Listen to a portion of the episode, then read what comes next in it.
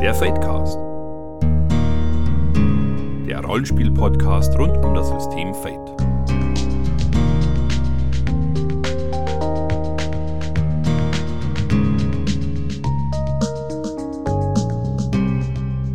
Herzlich willkommen beim Fadecast, dem einzigen deutschen Fade-Podcast, der bereit ist, ein Versagen anzuerkennen, zumindest im Rollenspiel. Folge 58 heute und es geht um das Scheitern im Rollenspiel oder genauer in Fate, denn das hier ist immer noch der Fadecast. In dieser kleinen Selbsthilfegruppe begegnet ihr wie jedes Mal Friederike, Alex und André. Bevor es richtig losgeht, haben wir euch aber ein paar Empfehlungen aus unserer Medienecke mitgebracht. Friederike, was lag dir denn die Tage so in den Ohren? In den Ohren lag es mir gar nicht so. Ich hoffe, sie morgen Abend äh, live zu sehen. Und zwar geht es, äh, habe ich diesmal wieder eine Pop-Punk-Band mitgebracht, habe ich schon lange nicht mehr, ähm, die auf den schönen Namen As It Is hört. Das ist eine, wieder mal eine vergleichsweise junge Band, ähm, also vom Alter her und vom Banddasein, also wo, die haben sich 2012 gegründet, so richtig ähm, Medienzeitaltermäßig, nämlich der Sänger hat auf einer Online-Plattform nach anderen Musikern gesucht für das Projekt äh, Band und hat dann tatsächlich auch zwei Leute gefunden und dann noch seinen Unikumpel mit dazu genommen. Ja, und fertig war die Band. Dann äh, haben sie erstmal eine EP aufgenommen und später dann auch äh, ein Album, also das erste von dreien. Das letzte, das äh, aktuelle ist ähm, The Great Depression, das kam letztes Jahr raus. Und dafür hat die Band halt einen kompletten, also zumindest äußerlich, einen kompletten Stilwechsel hingelegt. Also vorher waren die halt eher so, ja, normale Street Kids könnte man sagen, also ich so mit, mit, mit so ein bisschen äh, eher in die Hip-Hop-Ecke mit so Cappy und äh, weiten Hosen und keine Ahnung, also eher, ja, wie heutzutage halt Leute rumlaufen. Ja, und dann haben sie sich halt für das ähm, Album eben kom ein komplettes Makeover, wie man so schön neudeutsch sagt, verpasst. Der Sänger hat sich die Haare schwarz gefärbt, äh, fängt, also schminkt sich, trägt Anzug, der Rest der Band äh, schminkt sich auch teilweise und trägt Anzug oder Hemd und Krawatte. Und das Ganze auch noch Ton in Ton, also Rot und Schwarz. Das ganze Album ist auch in Rot und Schwarz gehalten. Das tut ihnen live aber auch überhaupt keinen Abbruch. Der hüpft auch mit dem Anzug wie bekloppt über die Bühne, der Sänger. Äh, was ihn natürlich aber auch sehr viel Spott und Häme eingebracht hat, so nach dem Motto, ja, My Chemical Romance Coverband und Emo haben wir doch schon vor zehn Jahren abge... Äh, also dachten wir doch, ist vor zehn Jahren schon vorbei gewesen und ähm, ja, die 90er haben angerufen und wollten gerne ihre Musik zurück und solche Sachen. Was die Band allerdings auch mit sehr viel Humor nimmt, nämlich, also ich habe die letzt, nee, dieses Jahr als, als Vorband von Enter Shikari live gesehen und der Sänger kommt dann raus auf die Bühne und erklärt dann nochmal, wie a band called My Chemical Romance. Die haben sich übrigens passenderweise, Schön. ja, passenderweise hat sich bei Chemical Romance inzwischen wieder vereint und äh, gibt demnächst ein äh, Comeback-Konzert. Das heißt, die 90er sind gerade schwer wieder im Kommen. Äh, oh, oh, ja, ich habe auf, hab auf Twitter die ganzen enttäuschten Leute gesehen, die keine Tickets bekommen haben. Ja, ich habe auch keine Tickets bekommen, die soll sich nicht beschweren. Das Konzert ist in L.A., also ich habe mich gar nicht bemüht. Nein, ich finde das ganz cool und ähm, ich meine, äh, aus einer, äh, nur also, also weil sie einmal wieder auftreten, heißt ja nicht gleich, dass sie eine Platte oder eine Tour machen, aber wäre natürlich ganz cool. Ja, aber bis es soweit ist, kann man ja sich auch As It Is anhören, wobei ähm, streng genommen das ja zwei völlig verschiedene musikalische Genres sind, weil My Chemical Romance ist Alternative Rock und wie gesagt, As It Is ist Pop-Punk. Was ich halt ganz faszinierend in dieser Band finde, ist, ähm, dass sie halt auf früheren, also auf den beiden ersten Alben, da war das wirklich so dieses richtig fröhliche und so ein bisschen, ja, also wirklich sehr viel Pop im Punk. Aber die Texte waren dann halt, wenn man mal drauf gehört hat, schon so richtig so Schlag in die Magengrube. Also die singen halt sehr viel auch über persönliche Probleme, über äh, Mental Health und, und Depressionen und solche Sachen. Und das äh, ist halt beim, beim letzten Album stärker geworden, aber da hat sich die Melodien haben sich halt auch verändert. Das ist nicht mehr ganz so verspielt. Das ist äh, ein bisschen düsterer, ein bisschen äh, verkopfter geworden, aber immer noch sehr gut hörbar. Also für mich war das sozusagen das Einstiegsalbum. Ich habe mich wieder von, von vorne nach hinten durchgearbeitet. Und finde das halt immer spannend, wenn man so diesen, diesen Werdegang und das äh, sehen kann, wie die halt auch selber, wie sie halt erwachsener werden, wie sie halt auch sich entwickeln und ähm, wenn sie der Meinung sind, sie müssten sich für ein Album halt komplett umstylen. Ich finde, das ist eine coole Idee. Ähm, und ich bin gespannt, wie sie beim nächsten Album aussehen. Das ist dann so 80er Jahre mit, mit besonders weiten Hosen und so. Hoffentlich. Ja, gut, dass die, die ganz weiten Hosen waren ja eher 70er. Und ich, ich muss mir übrigens nochmal korrigieren, es waren natürlich die 2000er, nicht die 90er, die angerufen haben. Aber egal. ja, wer weiß, was dann kommt. Ob dann vielleicht, oder die Hawaii-Hemden oder Schnäuzer oder keine Ahnung. Welchen Aspekt würdest du ihnen denn geben? Oh, ich glaube, wenn ich jetzt so spontan würde ich sagen, nicht so nett, wie es scheint. Ob sie sich darüber freuen würden? Man, man weiß es nicht. okay. Ähm, Alex, wie sieht es bei dir aus? Was kannst du uns empfehlen? Ja, ich bin jetzt in letzter Zeit äh, kaum mehr zum irgendwas anschauen gekommen, deswegen gehe ich heute wieder analog. Und zwar das neue Tabletop Skirmisher System von Games Workshop, nämlich Warcry. Äh, wollte ich kurz mal empfehlen, nachdem ich da jetzt dann mit meinem Kumpel in den letzten Wochen doch sehr oft das gezockt habe. Äh, Soweit wie bei uns sehr oft halt ist. Und ich wollte empfehlen für alle, die einfach mal wieder einfach eigentlich keine Zeit haben, jetzt einen Tabletop zu spielen, aber Interesse haben dran oder vielleicht auch mal einsteigen wollen und da was suchen. Ähm, das ist, also wie im Skirmish jetzt nichts sagt, das bedeutet einfach, man hat einfach nur eine kleine Anzahl an Figuren auf dem Tisch stehen, die man rumschubst. In der Regel so um die zehn Figuren. Die ähm, lassen sich auch schnell zusammenbauen und auch mal anmalen. Im Gegensatz zu teilweise 100 oder mehr Figuren, wo man bei größeren Schlachten auch schon mal haben konnte. Und was halt das Schöne an diesem System ist, wer GW-Spiele kennt, weiß, dass es meistens doch recht ausarten kann, allein schon eine Liste für das Spiel zu schreiben, mit verschiedenen Ausrüstungsoptionen und so weiter. Und das ist halt bei Walker überhaupt nicht. Das ist wirklich, ähm, bös gesagt, Bier und Brezel wäre jetzt ein bisschen zu, ähm, möchte ich sagen, zu übertrieben, aber es geht schon in die Richtung. Es soll wirklich einfach ein, wir wollen mal schnell mal eine Runde spielen ähm, sein. Und das schafft es für mich und ähm, für die Leute, die ich so kenne, wirklich sehr gut. Ähm, man hat keine großen eben Ausrüstungsoptionen für den Charakter, sondern man nimmt einfach den Charakter, der kostet so viele Punkte, fertig, du hast ihn. Und was mich einfach auch so fasziniert dran ist, wenn ich spiele, also bevor das Spiel losgeht, habe ich vier Kartenstapel, die mische ich durch. Als erstes ziehe ich Jetzt muss ich kurz überlegen, wie das Spielfeld aufgebaut wird. Da steht dann wirklich drauf, diese Geländestücke kommen da und dahin. Man hat halt mit der Grundstarterbox hat man normalerweise da eine schöne Auswahl an Gelände. Und es wird halt zufällig dann dieses Gelände aufgebaut nach dieser Karte.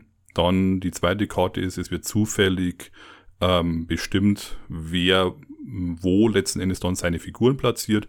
Dritt, äh, die dritte Karte ist, was ist das Ziel in dieser Runde? Und das vierte ist, gibt es eine Wendung im Ganzen, also irgendwas Besonderes, was die Regeln ein bisschen umschmeißt.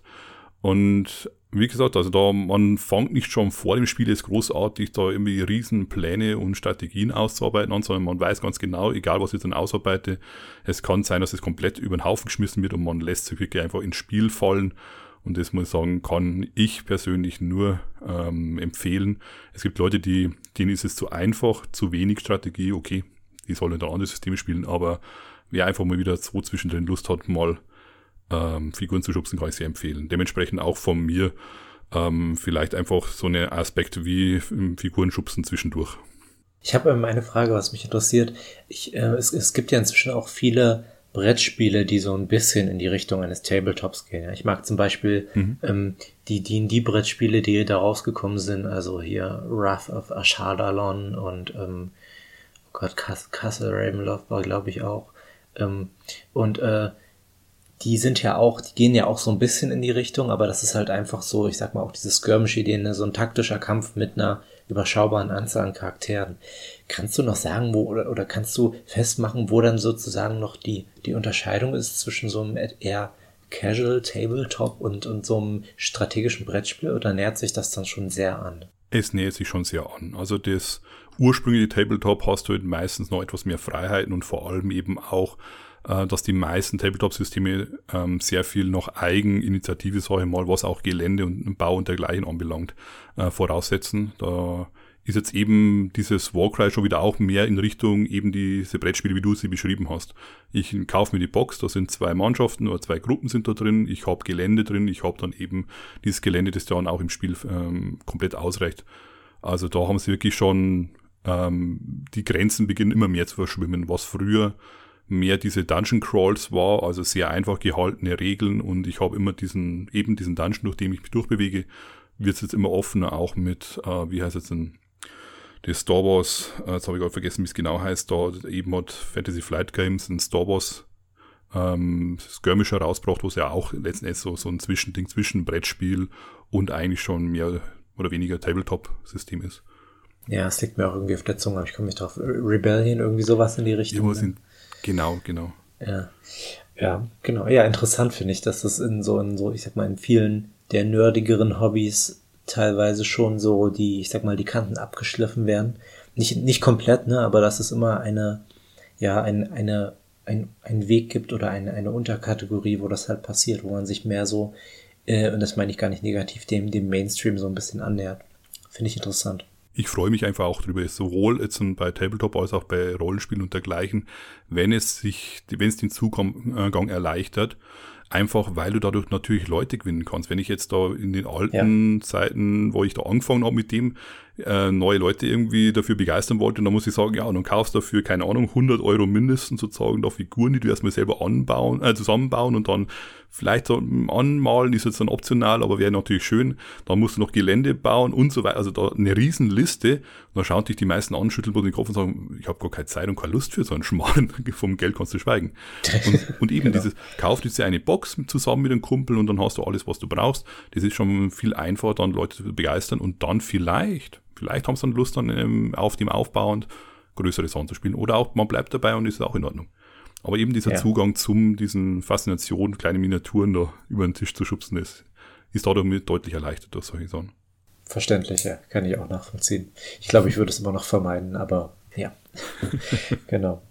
Äh, ja, also Zugänglichkeit ist ein, ein, gutes Stichwort für meins, denn ich habe ähm, ein Medium, dem ich den Aspekt geben würde, ein Porträt einer fremden Welt. Und zwar ähm, ist es ein Podcast namens Dolly Partons America. Und ähm, man muss ein bisschen weiter ausholen. Es gibt einen äh, amerikanischen ja, Radiosender, ich weiß gar nicht, ob das normales Radio oder Internetradio ist oder ob man da noch unterscheidet. Und das ist, ähm, heißt WNYC und ähm, die machen halt eine tolle Serie Raid namens Radio Lab, wo sie halt immer verschiedene Themen, vor allem wissenschaftliche Themen oder so gesellschaftliche Themen, so ganz tolle Mini-Dokus machen. Gibt es auch einen eigenen Podcast für. Und ähm, einer von denen äh, hat halt aus welchen Gründen auch immer die Sängerin und Songwriterin Dolly Parton, die inzwischen seit, keine Ahnung, 50 Jahren Musik macht, ähm, interviewt und ist halt drauf gestoßen, hey, die Frau ist ziemlich interessant und da ist ziemlich viel über ja, über die USA rauszuholen sozusagen. Also sie ist in vielfacher Hinsicht, ähm, ist, ist ihr ich sag mal, ihre Entwicklung und die Art der Musik, die sie macht und die sie über die Jahrzehnte gemacht hat und auch wie sie heute mit ihren Fans interagiert und ähm, was sich da für eine Mythologie drum gebildet hat, da ist eine Menge interessanter Kram drin. Und ich muss sagen, ich, ich wusste nicht, wer das war. Ähm, wenn man, wenn man googelt, hat, hat man so diesen Effekt, ah ja, schon mal gesehen, wenn man jetzt nicht gerade Ahnung von sowas hat, aber ich hätte nicht sagen können, was sie für Musik macht. Und ähm, es ist jetzt auch keine Musik, die ich üblicherweise hören würde, aber ich da sie halt die erste Folge bei Radiolab gespielt haben, ähm, habe ich halt reingehört und ähm, ich war total fasziniert, wie spannend das war und ähm, welche Widersprüche sich da so aufgemacht haben, weil man sie eher so oft in der Country-Ecke verorten würde.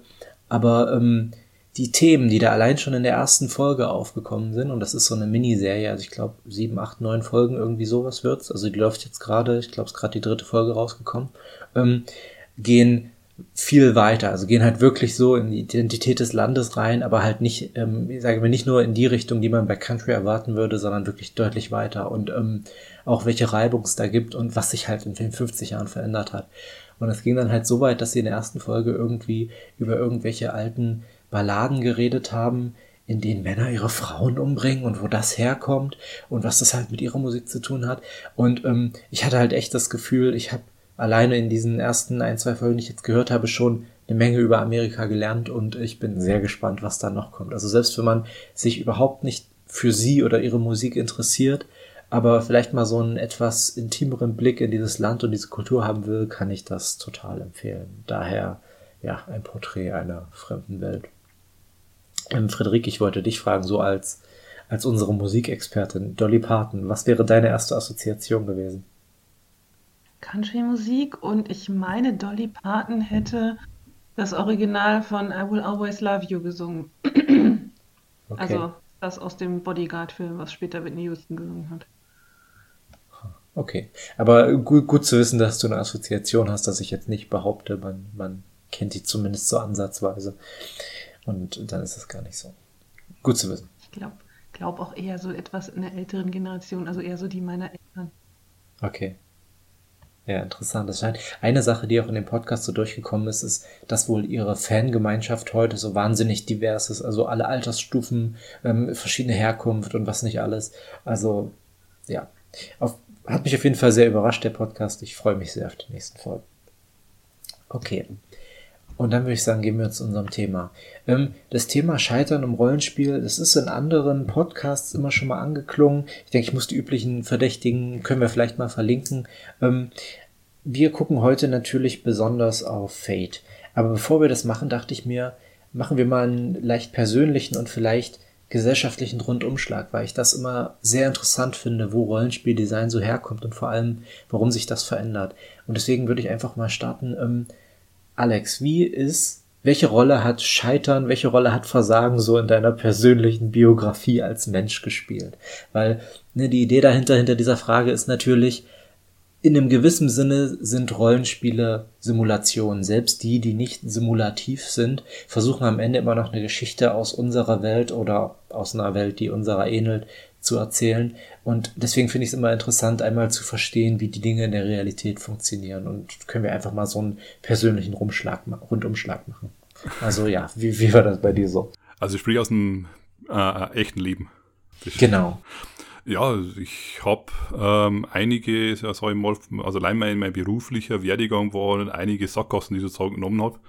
Also ich habe da sämtliche Sachen ausprobiert, angefangen mit dem Hauptschulabschluss da habe ich dann alle möglichen äh, Ausbildungen gemacht, die mir letzten Endes es war immer, ich sag mal, es war weniger ein Scheitern, sondern bei Fate wäre es ja wieder sozusagen mit einem großen Haken. Also ein, ein Erfolg mit großem Haken. Ich habe da mhm. bei meiner Ausbildung, die hat mir zwar nichts gebracht, aber also nichts der Hinsicht, dass ich dann das weitergeführt hätte als Radio- und Fernsehtechniker, sondern ich hatte sozusagen den Erfolg, dass ich damit ähm, später dann auf die Fachoberschule gehen konnte, aber meine Ausbildung ist gescheitert. Und von da aus ging es dann eben weiter. Also ich habe dann äh, soziale Arbeit studiert, um dann Lehramt zu studieren. Und das war dann auch letzten Endes halt dann gemerkt, nee, ist nichts, hat man aber dann wieder einen, ähm, einen anderen Weg dann aufgemacht. und so war es eigentlich immer wieder, dass ich gemerkt habe, ich habe einfach mal ausprobiert. Und es hat vielleicht nicht ganz geklappt, was ich mir darunter vorgestellt habe, aber ich konnte mir dadurch dann irgendwas anderes dann, ähm, andere Wege dann sozusagen haben sich dann geöffnet für mich. Und allein, ich gesagt, eben die, die, das Lehramt und davor auch die soziale Arbeit, das Studium, ich habe es da nicht verfolgt, aber ich habe da einige interessante Sachen, eben auch im Umgang mit Leuten, mit Menschen und so weiter daraus gelernt, die ich, denke ich, auch heute noch gut anwenden kann und die ich mir heute noch helfen, einfach bestimmte äh, Sachen zu verstehen wie, und einfach das, mir auf so Gruppen draufzuschauen und sagen, aha, okay, ich sehe schon, dahin läuft es. Und also das ist halt, was es bei Scheitern anbelangt, ich habe zum Glück bisher noch nie wirklich komplett irgendwo äh, das Gefühl gehabt, dass ich irgendwo gegen die Wand gelaufen bin, aber es war immer ein, gut, hier geht's nicht weiter, aber da ist eine Tür, da kann ich wenigstens, der Weg nach vorn ist schon irgendwo, aber halt über Umwege dann. Ja, ich fand es gerade total interessant, dass du ähm, den Erfolg mit dem Haken angesprochen hast. Ja, das ist jetzt natürlich ähm, so eine kleine Abbiegung direkt zu den Regeln, aber ich musste direkt dran denken. Fate hat gar keinen expliziten Mechanismus für diese Idee. Ja, das, was ich eigentlich machen wollte, habe ich nicht geschafft. Also da bin ich gescheitert, aber es war trotzdem vorteilhaft für mich, weil Erfolg mit Haken ist ja eigentlich eher andersrum, ne? dass man praktisch einen Erfolg hat, aber irgendwas Schlechtes kommt außerdem noch raus. Ja. Das ist dann eher so was, was man, kommen wir später noch zu bei PBTA, hat das halt, ähm, also sagen wir mal so, du, du hast irgendwas Niedriges gewürfelt und hast dann irgendwas ausgewählt aus, aus den Möglichkeiten, was dich in eine andere Richtung geführt hat. Sozusagen. Ja, aber eben, das, der Grundgedanke eben beim Erfolg mit Haken ist, es geht irgendwie weiter. Man bleibt ja nicht stehen, ja. sondern ähm, irgendwo geht die Geschichte, hat einen Fortgang und das war halt dann bei mir eben dementsprechend auch, dass ich da nicht irgendwie komplett umdrehen musste und ganz woanders, sondern ich habe irgendwas von dem verwenden können, um dann bei dem neuen Weg, den ich dann gegangen bin, äh, da wieder Vorteil zu haben. Und sei es eben, dass ich dann ähm, im Studium äh, ein Praxis, Praxissemester nicht machen musste, einfach weil ich schon eine Ausbildung hatte. Also das waren immer so Sachen, wo ich dann wieder darauf zurückgreifen konnte. Oder ich habe dann eben im einen Studiengang habe ich schon eben Fremdsprache ein äh, bisschen damals Japanisch eben dann gelernt gehabt. Und das konnte ich eben dann da anwenden und konnte mir das anschreiben lassen, habe mir da auch wieder einiges an Stress und Dinge ersparen können. Es hat dann mhm. schon irgendwie wieder, konnte man wieder Teil davon verwenden. ja, cool. Okay, jetzt finde ich ganz passend. Du hast ja jetzt praktisch einen, ich sage mal, äh, wie sagt man, ein, ein, ein Rundgang durch deine Bildungsbiografie oder deine Ausbildungsbiografie, deine, deine professionelle Biografie gemacht. ähm, ich nehme mal eine ganz andere Perspektive ein. Ich ähm, erzähle einfach eine Anekdote, die ich habe und äh, die mich sehr beeinflusst hat. Und zwar ähm, war ich mit meiner Freundin in Spanien und ähm, wir waren in äh, Oh Gott, Moment, ich, das, das müssen wir unbedingt rausschneiden, Alex. Ich stehe gerade kurz auf dem Schlauch. Wie heißt, wie heißt unten die Landenge nochmal? Die, die, die, das kleine Land bei der Landenge zwischen Spanien und Afrika. Gibraltar. Dankeschön. Von mir aus können wir es auch drin lassen. Dann können wir, weißt du, nein, weißt du was, wir schneiden das nicht raus, dann bleibt das Scheitern auch wirklich in der Folge drin. Das ist sehr passend. genau. Live scheitern. Live scheitern, genau. genau. Ähm, wir hatten einen Tagesausflug nach äh, Gibraltar. Ähm, war total toll, kann ich jedem empfehlen, der in der Nähe ist. Und wir waren halt wirklich nur so einen Tag da, haben uns halt so ein paar Sachen angeschaut. Und ähm, Gibraltar ist ja Englisch, ja, das heißt, man kann auch, wenn man kein Spanisch spricht, da unten ziemlich gut mit den meisten Leuten reden. Ähm, zumindest als jemand, der Englisch gelernt hat. Und ähm, wir sind halt äh, durch, die, durch die Stadt gegangen, haben versucht, in der wenigen Zeit, die wir hatten, so viel wie möglich mitzunehmen, haben uns auch äh, einiges angeguckt, haben so ein bisschen die Stadt genossen, das war alles sehr cool. Und dann sind wir so einer schrulligen alten Frau begegnet, die uns so auf so einer großen Treppe entgegenkam und uns einfach so aus dem Nix angesprochen hat. Und ähm, ich finde das immer seltsam, wenn einem Leute, ich sag mal so, in der Wildnis draußen ansprechen, selbst wenn es mitten in der Stadt ist. Ja. Und, ähm, äh, und, und hast halt richtig gemerkt, ja, die, die Frau will einfach mal mit jemandem reden, ja, die hat, vielleicht hat sie niemanden in ihrem Leben, man weiß es nicht, ich will jetzt nicht zu viel, sage ich mal, interpretieren, aber Punkt war auf jeden Fall, sie, sie wollte offensichtlich einfach mal mit jemandem reden, keine Ahnung, ob sie das den ganzen Tag dort macht oder ob das wirklich einfach in dem Moment war, ist auch relativ egal. Ähm, ich nehme mal stark an, dass er diesen Podcast nicht hört, deswegen kann ich das hier einfach so erzählen. Ähm, Wir werden es in den Kommentaren sehen. oh, oh Gott. Und ähm, meine Freundin hat halt äh, total offen reagiert. Er hat also wirklich mit ihr geredet und hat Fragen gestellt, interessierte Fragen und hat richtig gemerkt, ähm, wie wie sehr es diese Frau gefreut hat und wie sehr sie daran aufgegangen ist, auch so ein bisschen Sachen aus, aus Gibraltar, so aus ihrem Leben dazu erzählen. Also wir standen da sicher zehn Minuten oder so. Und ich habe dann total intuitiv, ohne groß drüber nachzudenken, habe praktisch das Gespräch mehr oder weniger subtil abgebrochen. Also ich habe wirklich ähm, so gesagt, ja, wir müssen noch dahin irgendwie so. Also ich sag mal, nicht, nicht total unfreundlich oder so, aber schon mit dem eindeutigen Ziel, ja, lass uns mal weitergehen. Und ähm, direkt danach habe ich mich schlecht gefühlt, ja. Das hatte ich auch schon ein paar Mal, wenn ich irgendwie Leute auf der Straße so ein bisschen abgewimmelt habe. Aber was diese, diese Begegnung so langfristig in mir ausgelöst hat. Meine Fresse. Also seitdem mache ich das deutlich weniger, weil ich hatte wirklich Situationen, dass ich zwei Jahre später mich an die Situation gedacht habe und irgendwie ernsthaft melancholisch geworden und mir dachte, warum zur Hölle konnte ich nicht einfach mal 20 Minuten mit dieser Frau reden? Das hätte ihr offensichtlich wahnsinnig viel gebracht und ähm, es war eigentlich sogar interessant. Ich hatte halt einfach in meinem Kopf so eindeutig diesen Plan, ja, wir, wir wollen wir müssen möglichst viel von dieser Stadt sehen oder von, ähm, äh, von, von diesem Land in einem gewissen Sinne sehen. Ja, wir sind nur einen Tag hier ähm, und ich will jetzt nicht mit so einer alten, verrückten Frau reden. Und ähm, das war halt wirklich für mich einfach so ein Moment, wo ich einfach eine wahnsinnig falsche Entscheidung getroffen habe.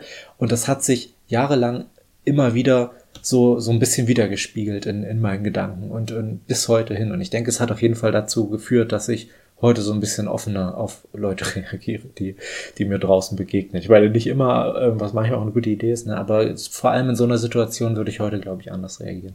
Ich weiß, das ist jetzt nur eine Anekdote, aber das ist halt was, was sich total in meinem Kopf eingebrannt hat für halt ein, ein Scheitern und wie es dann auch irgendwie Konsequenzen gehabt hat. Ja. Friederike, was, ist, was sind so deine Erfahrungen oder ähm, was, was hast du so zum Scheitern mitgebracht? Ja, bei mir ist es ähnlich wie, wie bei Alex. Also mein äh, Lebenslauf äh, ist so wirklich klassisch. Äh, Schule, Abitur, freiwillig soziales Jahr dazwischen noch gemacht, äh, Studium, Abschluss, Beruf. Da hätte man da auch aufhören können, aber äh, meinen ersten Job ähm, habe ich dann, äh, muss ich jetzt nicht näher ein, drauf eingehen, jedenfalls habe ich den nicht, lang, nicht, äh, nicht sehr lange gehabt. Und ähm, dann habe ich halt überlegt, was mache ich mit der Zeit. Das war natürlich auch schon mal erstmal den ersten Job zu verlieren. Das ist schon ein sehr unangenehmes Gefühl so im Nachhinein. Ja. Zumal es auch, äh, ja, also es, es, es, war bestimmt mit auch meine Schuld, aber ich würde jetzt nicht unbedingt die Schuld nur bei mir sehen. Egal, das führt zu weit. dann habe ich halt überlegt, äh, die IT-Branche, das ist nicht meine Welt, das, da möchte ich nicht wieder hin ich mache irgendwas anderes und ich mache das, was mir vielleicht liegt. Ich äh, studiere auf Lehramt und zwar Geschichte und Englisch. Das äh, habe ich auch tatsächlich drei Semester durchgezogen, bis dann das Problem war, äh, Zweitstudium kostet Geld, damals in Rheinland-Pfalz. Ähm, und das Geld hatte ich nicht. Das hätte ich irgendwie verdienen können, aber ich wusste halt, okay, und das war auch dieses Gefühl, du hast schließlich ein fertiges Studium, du wirst damit schon irgendwas machen können. Irgendwo wird dir irgendjemand einen Job geben. Ja, äh, dem war leider nicht so und aber irgendwie endete diese Zeit dann damit, dass ich äh, eine Umschulung oder eher Weiterbildung gemacht habe zur technischen Redakteurin, was so mit einer der tollsten Erfahrungen war, die ich äh, gemacht habe. Und ähm, ja, dann habe ich dann kurz darauf auch wieder einen neuen Job gehabt und das lief auch ganz gut. Allerdings äh, das Problem ist, im öffentlichen Dienst sind solche Verträge ja auch gerne mal äh, zeitlich begrenzt, war meiner leider auch.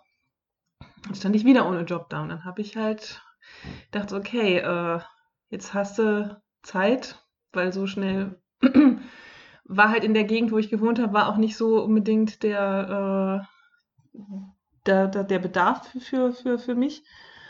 Und ähm, was kann ich denn jetzt machen? Dann habe ich halt mich, äh, habe ich halt äh, bei Rollenspielverlagen, die ich kannte, angefragt, hey, habt ihr was für mich zu übersetzen? Und ähm, irgendwann habe ich dann festgestellt, Mensch, äh, eigentlich könnte ich das ja auch mal jetzt hier auf, auf, äh, auf irgendwie auch ein bisschen professioneller angehen. Habe mich halt, ähm, habe halt geguckt, wie ich das anstellen kann und habe dann rausgefunden, dass es halt eine Möglichkeit gibt, über die äh, IHK eine Übersetzerprüfung zu machen. Die meinen, ach so, ja, ja, das, die haben wir hier Vorkenntnisse, Sie haben äh, Studium gemacht in England, also ein Auslandssemester. Das können wir Ihnen alles anerkennen. Sie können sofort zur Prüfung kommen. Und die, das habe ich ja auch gemacht. Und ähm, ja, das ist jetzt alles irgendwie mal so ein bisschen durcheinander gewesen, aber am Ende bin ich halt auch mal aus dem Scheitern irgendwie mit einem positiven äh, Ergebnis rausgekommen, würde ich behaupten.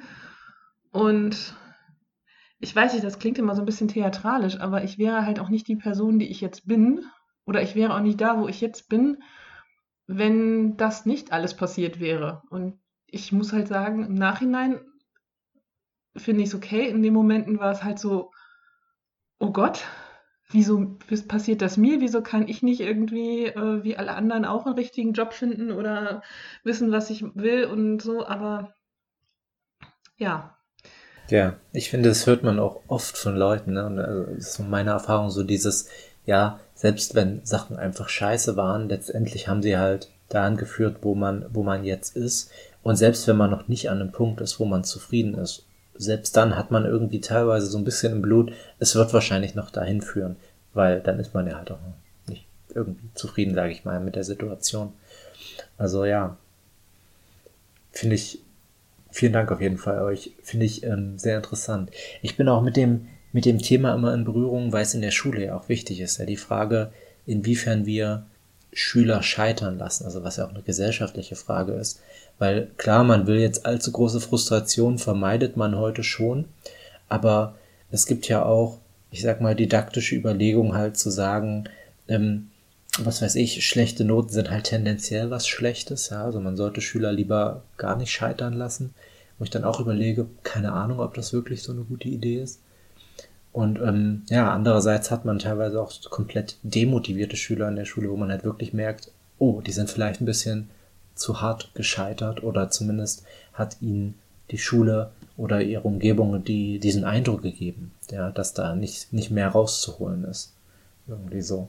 Deswegen finde ich, ist das, ähm, ist die, die Frage, wie wir Scheitern wahrnehmen. Ähm, und ich finde das durchaus wichtig fürs Rollenspieldesign. Also ich glaube, da geht eine Menge Ideologie und Politik mit rein. Ähm, also ich kann mir vorstellen, dass selbst diese, selbst die Art und Weise, wie sich Scheitern im Rollenspiel über die Jahrzehnte entwickelt hat, dass das auch eine Änderung der Wahrnehmung einfach in der Psychologie ist, ja, wie man, wie man Scheitern wirklich ansieht. Also dass es früher halt noch so diese relativ schwarz-weiße Sicht gab, ja, Scheitern ist halt was Schlechtes, man ist gescheitert. Das ist, ähm, ich meine, klar, ich bin mir sicher, die, die Leute früher haben irgendwo auch schon, was heißt irgendwo, die haben auch schon gesehen, dass Scheitern wichtig ist und eine, eine Rolle im Leben hat, aber das ist üblicherweise nicht das, was betont wurde. Und halt, heute habe ich teilweise schon das Gefühl, dass es das, was im Mittelpunkt steht. Das Scheitern eher so als ähm, äh, Stufe auf dem Weg gesehen wird. Also ich habe eher den Eindruck, dass es nicht so gut angesehen ist. Ich weiß nicht, wie das bei Schülern ist, aber im Berufsleben, dass du scheiterst, ja. das sollte halt nicht passieren und das wird halt auch, ähm, ich meine, klar, natürlich, wenn man irgendwie im, im Job äh, faul ist oder silberne Löffel klaut oder was weiß ich ähm, und dann den Job verliert, ja, dann ist man auch gescheitert, aber der Grund ist klar. Aber es ist natürlich, es ist ja häufig ist es, weiß ich nicht, dann ist, ist, ist, wird die Firma umstrukturiert oder wird verkauft oder irgendwas. Also ich meine, es ist ja in den seltensten Fällen die Schuld desjenigen, der halt seine Arbeit verliert. Und dass das auch als teilweise aber auch als, als ähm, ja, als schlecht angesehen wird. Also du hast ja keine Arbeit und dass man halt auch ja. darüber definiert wird. Also ich weiß es nicht, wie es bei anderen Sachen ist. Vielleicht, ich meine, man kann ja in vielen Bereichen scheitern. Ne? Ich meine, was weiß ich, wenn, wenn im Privaten, wenn die Ehe nicht läuft oder sonst irgendwas. Aber ich glaube, gerade im Berufsleben habe ich das Gefühl, dass Scheitern eher verpönt ist. Ja, total, auf jeden Fall, du hast recht. Ich muss auch immer an dieses, äh, an dieses Symptom des, wie sagt man, dieses lückenlosen Lebenslaufs denken, ja. Was so eigentlich, ich finde, wenn man, also eigentlich, also jeder, der da voll dahinter steht, da denke ich mir, was ist, was geht in deinem Kopf schief, dass du denkst, ein lückenloser Lebenslauf ist wirklich was einwandfrei Positives. Ähm, weil, also, ja, total. Das ist absolut ein gutes Gegenargument. Ich habe auch das Gefühl, dass wir da so ein bisschen fast schon zweigleisig laufen. Weil einerseits gebe ich dir recht und ich glaube auch in mancherlei Hinsicht könnte das sogar noch ähm, schlimmer geworden sein mit der Zeit. Aber andererseits habe ich auch das Gefühl, dass es ähm, zumindest wie man wie man damit umgeht, hat sich verändert. Also dass beispielsweise ja, wenn wir das Private mit einer Beziehung oder einer Ehe, die in die Brüche geht, früher hattest du halt nur den Zustand, entweder ging die Ehe oder man hat zumindest so getan oder es ging halt gar nicht mehr und dann ist man gescheit, ist, also ist man geschieden worden oder gescheitert oder was auch immer. Ähm, und heute hast du ja zumindest so die Versuche mit Paartherapie und so weiter. Also, dass man heute schon so ein, schon ein bisschen versucht, nicht mehr diese ganze Schwarz-Weiß-Zeichnung zu haben, aber vielleicht bin ich dazu optimistisch. Oder vielleicht ist es wirklich dieses Zweigleisige, dass es sich, dass es nicht so äh, eindeutig immer in diese Richtung geht, sondern in beide Richtungen. Also aus meinem persönlichen, meiner persönlichen Geschichte kann ich auch sagen, also wenn ich so drüber nachdenke, es gibt auch das, das sozusagen gescheitert werden, nenne ich es jetzt mal, und das von selber scheitern, was wäre was wahrscheinlich in Fate-Terminologie wieder das Aufgeben wäre. Weil ich habe zum Beispiel irgendwann nochmal ein berufsbegleitendes Studium angefangen und ich fand das ganz toll. Und irgendwann habe ich gemerkt, das wird nichts. Das waren verschiedene Faktoren, wo ich gesagt habe, das macht mehr Arbeit und mehr zerrt mehr an meinen Nerven, als dass ich davon irgendwann einen Nutzen habe. Dann habe ich gesagt, so, ich, ich gebe das jetzt auf. Das hat mich viel Geld gekostet, weil ähm, klar, das sowas ist, macht man ja nicht umsonst. Also solche Bildungseinrichtungen machen das ja nicht umsonst. Und ich habe auch überlegt, werde ich jetzt schief angeguckt, aber ich hatte ich war für mich damit im Reinen, weil ich gesagt habe, ich brauche es nicht und ich möchte lieber meine Ruhe und ich möchte lieber äh, zufrieden sein und dann habe ich eben nur in Anführungszeichen ein Diplom und nicht noch ein Master obendrauf, als dass ich mich da jetzt irgendwo durchquäle und keine Ahnung, äh, hinterher, weiß ich nicht, einen Burnout habe oder sowas. Und ähm, hm. um jetzt mal in kleineren Bereichen vielleicht wieder zurück zum Rollenspiel zu kommen, ich meine, oder auch äh, so zu privaten Projekten. Ich habe irgendwann, ich hatte mal ganz viele äh, Pläne für, ich will diesen Roman schreiben und jenen Roman und dieses Spiel machen, jenes Spiel. Und irgendwann habe ich festgestellt, das passt aber gar nicht mehr zu mir und ich merke, dass das, das wird nichts und das, das, ja. da kommt nichts. Ne? Und das, dann kann ich es auch aufgeben. Also zum Beispiel ein ganz aktuelles Beispiel, sehr aus dem Rollenspielbereich. Ähm, ich meine, ich war sehr, sehr lange die Chefredakteurin der Anduin und irgendwann habe ich gemerkt, das hat immer Spaß gemacht. Ne? Ich meine, das war viel Arbeit, weil ähm, hm. ich sehr viel alleine gemacht habe. Aber ich habe irgendwann gemerkt, es ist nur noch Arbeit und das ist ein, soll ein Hobby sein. Und ähm, dann habe ich mich dafür entschieden, das, das läuft so nicht weiter und deswegen habe ich es halt erstmal drangegeben. Das heißt nicht, dass es nie, nie, nie wieder eine Anduin geben wird, aber im Moment habe ich ganz andere Prioritäten und äh, im Moment schließe ich es für mich aus, weil es einfach nur noch, also es ist Frust und in dem Moment, wo man merkt, dass es Frust, darf man auch aufgeben und sagen, okay, und dann muss man, kann man sich selbst eingestehen, man ist gescheitert, aber ja, es ist ein positives Scheitern vielleicht, auch wenn man hinterher auch wieder eine gewisse Ruhe hat oder so. Also man bekommt dann alle seine Feldpunkte wieder zurück, um jetzt nochmal in die Terminologie zu kommen. Ja, ich finde auch, ne, also gerade, also könnte ich auch tausend Geschichten von erzählen bei so kreativen Sachen und so. Aber ich finde auch, das Interessante ist, dass das oft mh, hm, Anforderungen oder Ziele sind, die man sich selber gesetzt hat, an denen man dann scheitert. Also, und selbst wenn man sie sich nicht selber gesetzt hätte, irgendjemand hat sie ja gesetzt. Also, wie gesagt, wenn wir vom lückenlosen Lebenslauf reden, in was genau scheitert man da, wenn man das nicht hat, ja? Es ist die Frage, ob das am Ende, also, wer, wer bestimmt, was ein Scheitern ist. Und das finde ich dann auch wieder beim Game Design total interessant. Gerade auch bei Fate. Also, keine Ahnung, was ist eigentlich der Unterschied zwischen einem gelungenen und einem nicht gelungenen Wurf, wenn es am Ende um die Geschichte geht? Ist es nicht beides gleich viel wert? Und ähm, also solche Fragen finde ich dann wahnsinnig spannend. Gut. Ähm, Alex, wenn du sonst auch nichts mehr zu ergänzen hast, würde ich sagen, gehen wir in die Regelrichtung. Sehr gerne. Okay, das war, denke ich, für unsere Verhältnisse ein recht großes Intro, aber ich glaube, ich finde, das ist als Grundlage gar nicht mal schlecht, weil, weil das Thema so, so schwierig zu fassen ist. Ähm, gut, ich, wir haben uns so ein paar Teilthemen rausgesucht, ein paar Regelbereiche, in denen Fate mit dem Scheitern oder mit den mit Fehlschlägen allgemein arbeitet und wollen die mal durchgehen. Das sind so vier Sachen, nämlich das Aufgeben, die Haken, also Erfolg mit einem Haken, die Konsequenzen, die man selbst wählt und das Reizen von Aspekten. Und ähm, ich würde mal direkt mit dem Aufgeben anfangen. Nur noch mal kurz zur Erinnerung. Man kann in einem Feldkonflikt jederzeit aufgeben. Ähm, dafür kann man einerseits bestimmen, wie das Scheitern aussieht. Also man, keine Ahnung, es wird nicht einfach so sein, tja, ihr, ihr sterbt jetzt, Punkt, Geschichte vorbei, sondern man kann selber so ein bisschen ähm, formulieren, wie es läuft. Man hat zwar immer noch gescheitert, ja, aber ähm, man ist immer noch gescheitert, aber man kann selber die, ja, die, die Regeln dieses Scheiterns festlegen. Und andererseits, wie Friederike gerade schon angedeutet hat, bekommt man halt Fate-Punkte. Also man baut in einem gewissen Sinne sich für später was auf. Ja, eine Möglichkeit, darüber mal kurz drüber zu reden, wäre, was sind eure Erfahrungen mit diesem Aufgeben? Ähm, Alex, wird in eurer Runde oder wird in euren Runden öfter mal aufgegeben? Hast du das öfter mal erlebt, dass Leute aufgegeben haben? So gut wie nicht, äh, nie. Also die sind da noch sehr stark in den, ich sag mal, alten Rollenspielen, wo sie früher gespielt haben und da gab es ja diese Mechanik von Aufgeben nicht. Da gab es höchstens vielleicht nur eine Mechanik, dass man sich zurückziehen kann und das hat meistens geheißen, dass der Gegner noch einen freien Schlag hat, der nicht irgendwie pariert werden kann oder so, solche Scherze. Und da hat sich anscheinend im Kopf sehr stark festgesetzt, wenn ich aufgebe, ähm, dann ist sowieso vorbei. Also ich kämpfe bis zum Schluss. Und da muss ich immer wieder mal ein bisschen so äh, darauf hinweisen, dass auch das eine Möglichkeit wäre. Ja. Ich habe, ich habe gleich auch noch eine andere Theorie dazu, aber lasst uns erstmal die Erfahrungen austauschen. Frederik, ist das bei dir auch vergleichbar? Also, dass die Leute es selten einsetzen? Ich muss, habe jetzt echt überlegt, ähm, also ich kann mich an eine Situation erinnern, ähm, wo ich mit meinem Charakter aufgegeben habe. Und zwar, äh, ich glaube, ich habe die Story schon mal erzählt. Ich habe äh, Supernatural, mein ähm, Jäger hat ja diesen wunderschönen Aspekt, denkt nicht weiter als bis zur Nasenspitze.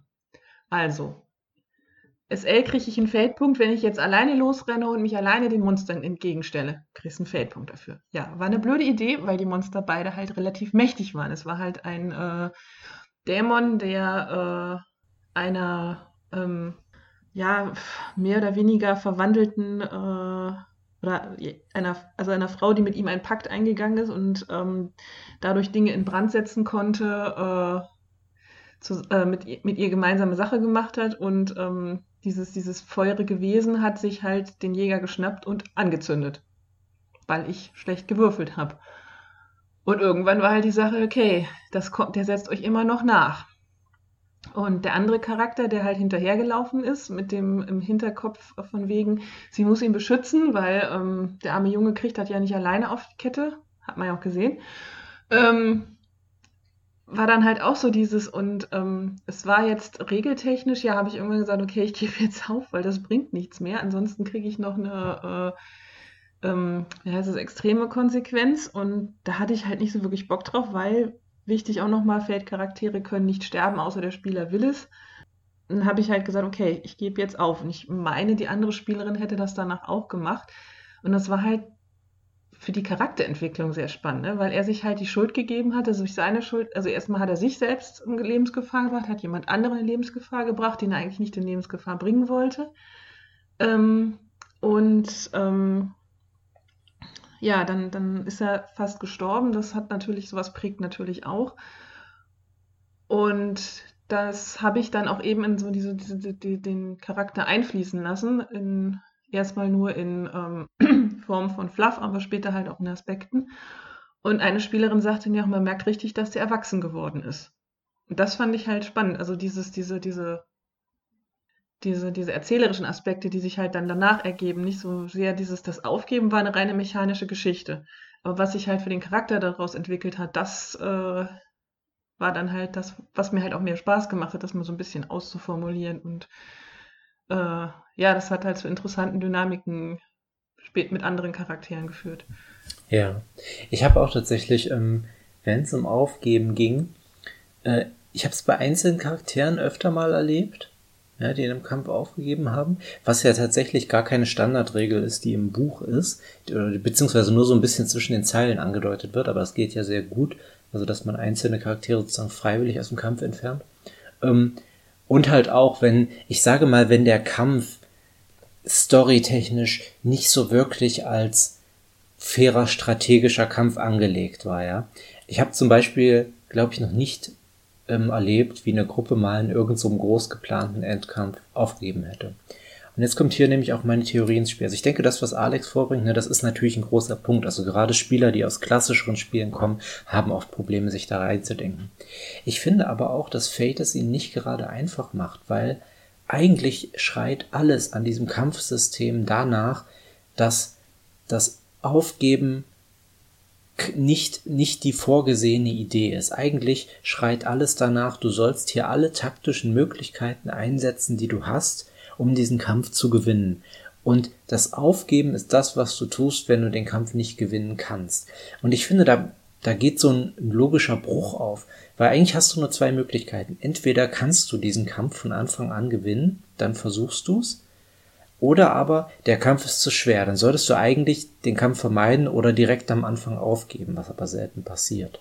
Ähm, oder aber halt die dritte Möglichkeit natürlich, man kann es am Anfang nicht so recht einschätzen, ja, und es entwickelt sich erst im Kampf. Und das kann einmal natürlich an Zufall liegen, das hatte ich aber eher selten. Oder es liegt halt daran, dass die Umstände des Kampfes irgendwie verschleiert sind, vor allem durch die Spielleitung, was ja eigentlich nicht unbedingt die Idee von Fate ist. Also ich finde auch tatsächlich, das ist so ein Bereich, wo Fate mal wieder so ein bisschen über seine eigenen Füße stolpert. Also dass du, ähm, dass das System eigentlich wie so ein taktisches System aussieht, ja, mit, mit Stresskästchen und äh, halt auch wirklich Angriffsaktionen, die Schaden aus, äh, verursachen, die Erfolge verursachen oder halt die schiefgehen können. Ähm, dass eigentlich alles danach schreit, du möchtest diesen Kampf strategisch gewinnen. Und auf der anderen Seite hast du halt diese Idee und auch diese feste Regel, du kannst aber auch aufgeben. Ja? Und ähm, in einem gewissen Sinne hat man das in der OSR oder in ganz klassischen Rollenspielen ja auch, ja, dass man genau diese Idee hat, entweder du gewinnst den Kampf durch alle Möglichkeiten, die du hast, oder du versuchst wenigstens noch wegzurennen, wegzukommen. Aber halt mit einem ganz anderen Hintergrund, nämlich, dass du stirbst, wenn du es nicht schaffst, dass dein Charakter tot ist, ja, dass man einen Partykill hat. Äh, und das fällt bei Fate halt weg. Das heißt, wo ist bei Fate dann wirklich die Motivation wegzurennen? Es ist wahrscheinlich am ehesten eine Story-Motivation. Aber das widerspricht sich halt so ein bisschen mit dem Kampf, der sehr strategisch angelegt ist. Und ich glaube, das ist auch so ein, so ein Spannungsfeld, was nicht ganz so alt, ganz so leicht aufzulösen ist. Also ich merke auch, während ich das, während ich hier so labere, es ist für mich gar nicht mal so einfach, dieses Spannungsfeld komplett zu erklären oder es für mich selber so zu visualisieren, so ein bisschen in meinem Kopf, weil da halt so viel reingeht. Also ich verstehe schon, warum gerade Spieler, die das Spiel nicht gewohnt sind, aber teilweise auch oft erfahrene Fate-Spieler das nicht so oft nutzen oder nicht sofort dran denken. Also ich finde, da sind so ein paar unintuitive Sachen drin. Das ist zumindest so meine Erfahrung. Weil meine Erfahrung ist auch genau wie bei euch, dass er selten aufgegeben wird. Hm. Ich will auch nicht sagen, dass es schlecht ist. Ne? Ich glaube, dieses Spannungsfeld ist auch durchaus was Interessantes, aber man muss durchaus im Kopf so ein paar Saltos anstellen, damit man das alles so in Einklang bringen kann. Ich glaube, dass halt sehr oft dann aufgegeben wird, wenn es halt, ähm, wenn man halt alle Konsequenzen oder Stresskästchen voll hat und dann halt einfach um, weil es halt doch eben immer noch dieses im Hinterkopf, ich muss meinen Charakter schützen ist. Ja. Ja. Was und gar nicht so sehr aus Storygründen. Stimmt, macht, äh, macht natürlich auch Sinn. Wobei ich auch, ja, wobei, also ich glaube, wenn ich zurückdenke, ich glaube, ich hatte die Situation selten. Also, dass wirklich mal ein Kampf so wahnsinnig knapp war, dass es erst dann, also dass dann aufgegeben wurde als ganze Gruppe, um sozusagen die Gruppe zu retten. Das hatte ich, glaube ich, selten. Zumindest in, in so Kämpfen, die wirklich so strategisch gedacht sind. Ich finde das Beispiel, was du äh, vorhin gebracht hast, sehr gut, ja. Wenn man so einen Kampf hat, wo sich ein Charakter reinstürzt, obwohl der Kampf eigentlich eine dumme Idee ist. Ich glaube, dann ist auch allen klar, dass Flüchten vielleicht oder Aufgeben ähm, eine Variante ist.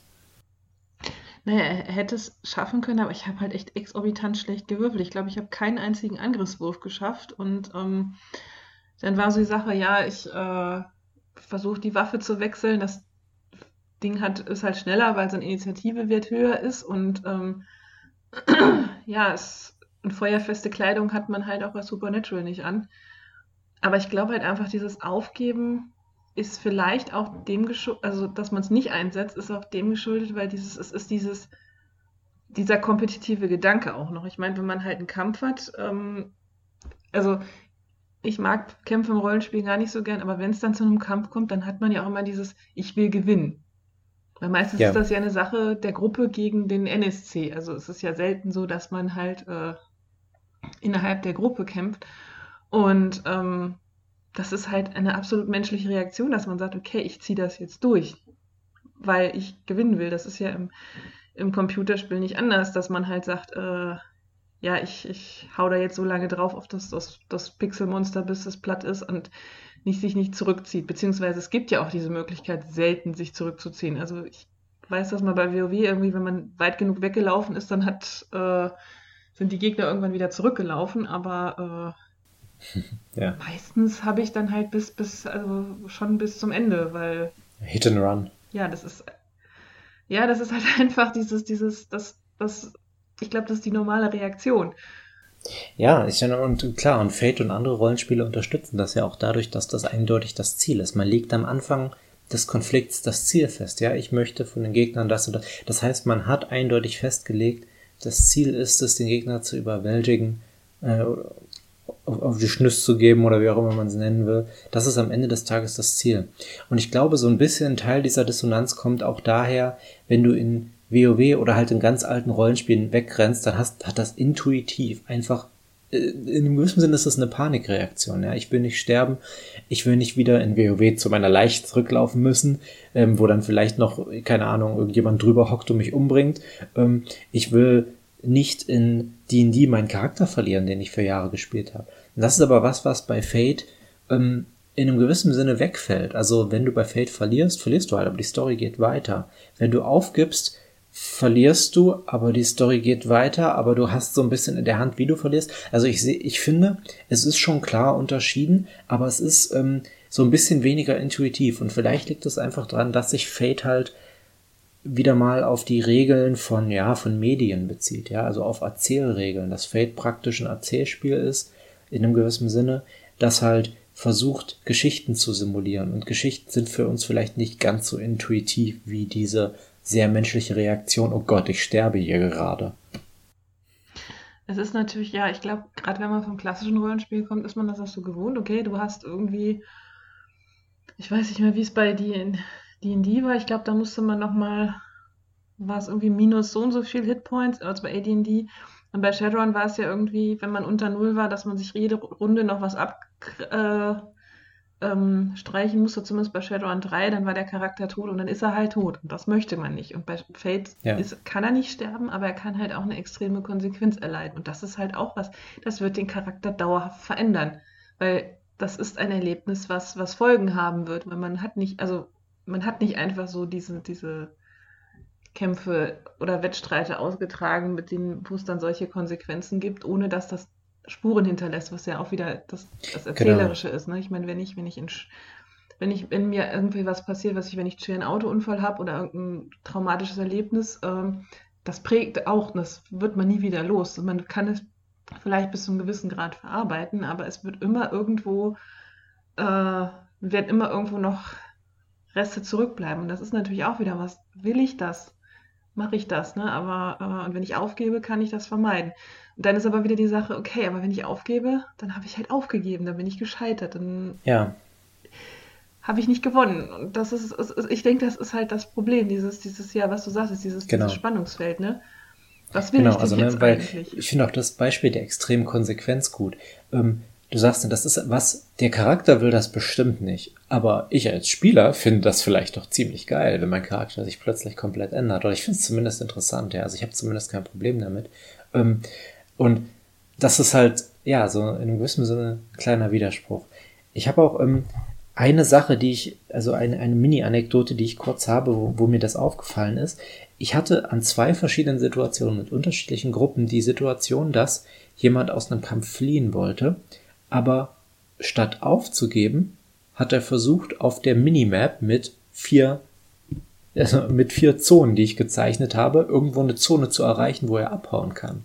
Und ich sage mal so, man, man kann das natürlich irgendwie in die Regeln einbinden. Also, dass man halt sagt, ja, wenn du da aufgibst, dann kannst du natürlich was anderes erzählen, als wenn du hier aufgibst, ja, oder wenn, äh, also man kann da was machen, aber eigentlich für dieses sehr lokale Wegrennen hat Fate nicht mal Regeln. Also das kann ein, da muss man echt erstmal kurz überlegen, Moment, was mache ich jetzt, wenn ein Spieler sagt, ich gehe jetzt dahin, damit ich flüchten kann. Ja, ähm, also ja, das ist für mich auch so eine gewisse, so eine gewisse Dissonanz zwischen Fiktion, die man vielleicht im Kopf hat und die Fiktion, die die Regeln abbildet. Nicht, dass die, die Regeln das nicht können, ne? man kann das auf jeden Fall, aber muss man schon ganz gut die Regeln so intuitiv drin haben, damit man das ähm, als Spieler direkt sagen kann, ich, ich flüchte jetzt, heißt ich gebe auf. Damit endet der erste Teil zum Thema Scheitern in Fate. Wir bedanken uns fürs Zuhören und bis bald.